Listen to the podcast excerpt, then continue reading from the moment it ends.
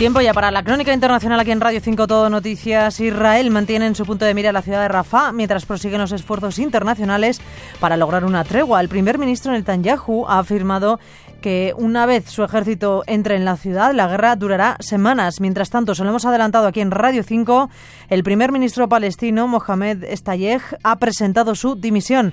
Estamos en Jerusalén. Laura Alonso, corresponsal, muy buenos días. Sí, buenos días. Está explicando Mohamed Estayed que puso su cargo a disposición del presidente de la autoridad palestina, pero también el de su gobierno al completo el martes pasado y que finalmente ha decidido presentar su dimisión por escrito esta misma mañana en una carta que le hará llegar hoy a Mahmoud Abbas. A su juicio, la nueva realidad emergente en Gaza requiere nuevos acuerdos gubernamentales y políticos. Con su renuncia pretende presionar en favor de iniciativas que favorezcan la gobernanza tanto en Gaza como en Cisjordania. Vamos a recordar que desde hace semanas Estados Unidos presiona para que la autoridad palestina emprenda una serie de reformas que le permitan liderar un nuevo gobierno posguerra y que en el plan para el día después presentado la semana pasada por Netanyahu por primera vez no se rechaza expresamente a los de Abbas. Ese anuncio de la renuncia llega justo después de que el gabinete de guerra de Israel confirme que ya tiene sobre la mesa el plan del ejército para la operación militar en Rafah y que la guerra no sería ya cuestión de meses, sino de semanas. We're not going to give it up. If we have a deal, it'll be delayed somewhat. Uh, but it'll happen. If we don't have Netanyahu aseguraba en la norteamericana CBS que no van a renunciar a ello, que con acuerdos en acuerdo entrarán, lo harán de todas formas, decía, porque es nuestro objetivo. Habrá inclusión más pronto que tarde, dependerá de cómo vayan las negociaciones del acuerdo de tregua. Gracias, Laura. Hasta luego. Hasta luego. En Italia son noticia las brutales cargas policiales contra estudiantes que participaban este fin de semana en varias manifestaciones pro-palestinas. La primera ministra Meloni no se ha pronunciado mientras que la Fiscalía ha comenzado a investigar lo sucedido. Estamos en Roma. Jordi Barcia, buenos días.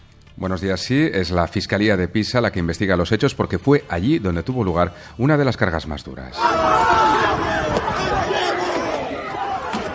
Pero hubo también cargas policiales en Florencia y momentos de tensión entre los manifestantes y la policía en otras ciudades italianas. Un millar de personas protestó este domingo ante el Ministerio del Interior en Roma por la violencia policial, exigían la dimisión de Matteo Piantedosi y, como es habitual, el ministro del Interior ha defendido la actuación de la policía. Pero en la prensa italiana se ha mostrado dispuesto a hacer autocrítica si se hubieran cometido errores y esto eh, sí que es poco frecuente en el gobierno de ultraderecha. Cuando oh, le manifestaciones no son en la misma línea hablaba el jefe de la policía, decía Vittorio Pisani que en las manifestaciones sin aviso previo, no notificadas a la policía, puede haber momentos complicados, pero que eso no justifica que se hayan producido estos casos. Y es que hasta el presidente de la República ha condenado los hechos. En un comunicado, el Quirinal, que habitualmente es poco dado a intervenir en la acción del gobierno, ha sido contundente. Emplear las porras contra unos chicos, decía esa nota del Quirinal, es un fracaso.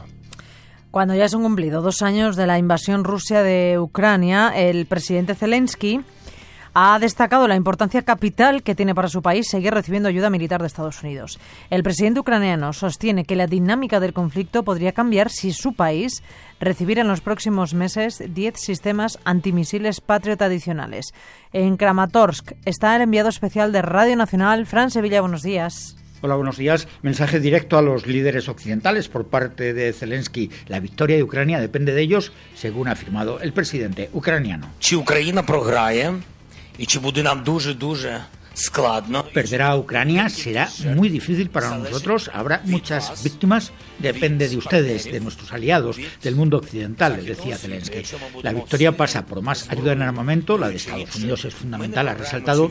Zelensky ha asegurado que Ucrania solo ha recibido el 30% del millón de proyectiles prometido y ha reconocido los problemas que afrontan no solo en munición y armamento, sino en reclutamiento para lograr la rotación de las fatigadas unidades en el frente. Por primera vez, el presidente ha puesto número de los soldados ucranianos muertos, 31.000, sin contar desaparecidos y sin especificar el número de heridos, una cifra que parece muy alejada de lo que apuntan algunos analistas que la multiplican a veces hasta por 10 y sugiere que podrían haber muerto 180.000 soldados rusos y medio millón haber resultado heridos. Zelensky asegura que Ucrania prepara una nueva contraofensiva de la que obviamente no iba a dar detalles tras asegurar que la contraofensiva ucraniana del año pasado fracasó porque los planes fueron filtrados a Moscú y también cree que Rusia prepara otra ofensiva para mayo o junio. En resumen, situación complicada para Ucrania y perspectivas de que la guerra se alargue. Precisamente esta tarde se va a escenificar en el Elíseo el mensaje de que el apoyo a Ucrania no desfallece. En el acto van a estar presentes 20 jefes de Estado y de Gobierno del viejo continente y el subsecretario de Estado de Estados Unidos. Estamos en París. Corresponsal Antonio Delgado, buenos días. Buenos días. La reunión es en sí misma el mensaje. Se trata de ratificar esa idea, la de que Occidente va a mantener su apoyo a Ucrania a pesar de las malas noticias que oíamos que llegan del frente. 20 jefes de Estado y de Gobierno han respondido a la llamada de Macron, entre ellos los de Alemania, España, Polonia, las repúblicas bálticas, otros países, Reino Unido, Italia o Estados Unidos, estarán representados a menor nivel y el presidente Zelensky intervendrá por videoconferencia. El momento es oportuno, nos decía ayer una fuente del Elíseo, no solo por el segundo aniversario de la guerra, sino también para contradecir esa impresión de que las cosas estarían desmoronando. Se puede cambiar la tendencia de la guerra. No habrá victoria de Putin, no lo permitiremos, insistía ayer esa misma fuente. Está por ver si la reunión arroja resultados concretos allá de esas buenas intenciones. De entrada no está previsto, aunque a buen seguro los líderes hablarán de ese problema europeo para mantener el ritmo de entrega de proyectiles a Ucrania o de las dudas sobre la continuidad financiera y militar de la ayuda estadounidense. El Parlamento de Hungría va a ratificar hoy la entrada de Suecia en la OTAN, el único de los 31 países miembros de la alianza que todavía faltaba para hacer efectiva la adhesión del país escandinavo, que es junto a Finlandia una de las incorporaciones producto de la invasión rusa de Ucrania. Corresponsal en Europa Central, Beatriz Domínguez, buenos días. Buenos días. A primera hora de la tarde, el Parlamento húngaro debería llevar a cabo la votación, una votación que ha pospuesto varias veces y con la que se salva el último obstáculo para la adhesión de Suecia a la OTAN, casi dos años después de que formalizase su petición y después de que Turquía diese el paso a finales de enero. El Fidesz, el partido ultranacionalista del primer ministro Víctor Orbán, que cuenta con una amplia mayoría en la Cámara, ha asegurado que esta vez sí le dará luz verde. También lo confirmaba el propio Orbán el viernes en Budapest, cuando recibió a su homólogo sueco Ulf Kristersson. El primer ministro húngaro se ha referido a una preparación cautelosa y adecuada para reconstruir la confianza mutua y que esa era la razón por la que llevó más tiempo. No es que cambiemos de opinión, sino que ha sido un proceso, ha añadido Orbán. Por cierto, que para que la ratificación sea efectiva es necesario que esté firmada por el jefe de Estado. En estos momentos, un cargo vacío en Hungría tras la dimisión hace un par de semanas de la presidenta Katalin Novak a raíz de un escándalo en torno a un caso de pederastia. La mayoría del Fidesz en el Parlamento tenía previsto elegir al nuevo presidente dentro de un mes, pero finalmente, acelerando plazos, se espera que también se lleve a cabo este lunes con la designación de Tamás Solyok, de 67 años, actualmente al frente del Tribunal Constitucional y muy cercano a Orbán, como lo era Novak. En Brasil, el expresidente Jair Bolsonaro, Bolsonaro, ha reunido este domingo a miles de seguidores en lo que supone su primer baño de masas desde que dejara el poder para defenderse de las acusaciones de un supuesto golpe de Estado. Santiago Barnuevo, buenos días. Buenos días, sí, ante una avenida paulista de Sao Paulo colapsada en varias manzanas y acompañado por varios gobernadores de estados brasileños, Bolsonaro se ha dado un baño de masas apenas unas pocas semanas después de que la justicia le haya requisado el pasaporte tras la publicación de documentos en los que el expresidente presidente habría pedido apoyo al ejército para no reconocer aquellos resultados de las elecciones que perdió frente a, Luis Ignacio Lula da Silva. Insiste en que ni él ni su círculo más próximo intentaron cometer un golpe de Estado con el asalto de sus seguidores a las instituciones en Brasilia. A última agora, a penúltima. Bolsonaro quería dar un golpe. O que, que golpe? Golpe é tanque na rua.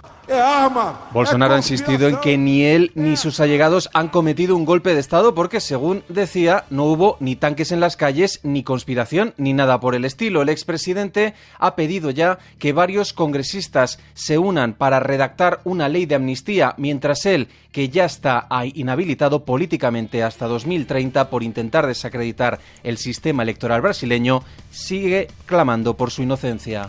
En Estados Unidos, el Supremo comienza a evaluar las leyes de Texas y Florida que limitan la retirada de contenidos de redes sociales y que ambos estados republicanos diseñaron tras la expulsión de Trump de Twitter. Corresponsal María Caro. Es un caso que puede determinar el futuro de lo que se publica en redes sociales en los Estados Unidos. Después del asalto al Capitolio, Twitter o Facebook expulsaron a Donald Trump y a algunos de sus seguidores por instigar la violencia y defender que les habían robado las elecciones. Censuraron también teorías de la conspiración y desinformación durante la pandemia. Los republicanos consideran que esas expulsiones y esas censuras van siempre contra ellos, así que Texas y Florida, dos estados gobernados por conservadores, aprobaron sendas leyes que prohíben a las redes sociales echar a políticos y vetar opiniones. Las empresas argumentan que eso es tanto como meterse en la gestión de su negocio y que puede dar rienda suelta a discursos de odio y mentiras. Hoy el Supremo escucha los argumentos de las partes. En verano se espera que dicte sentencia y que unifique doctrina sobre este asunto en todo el país.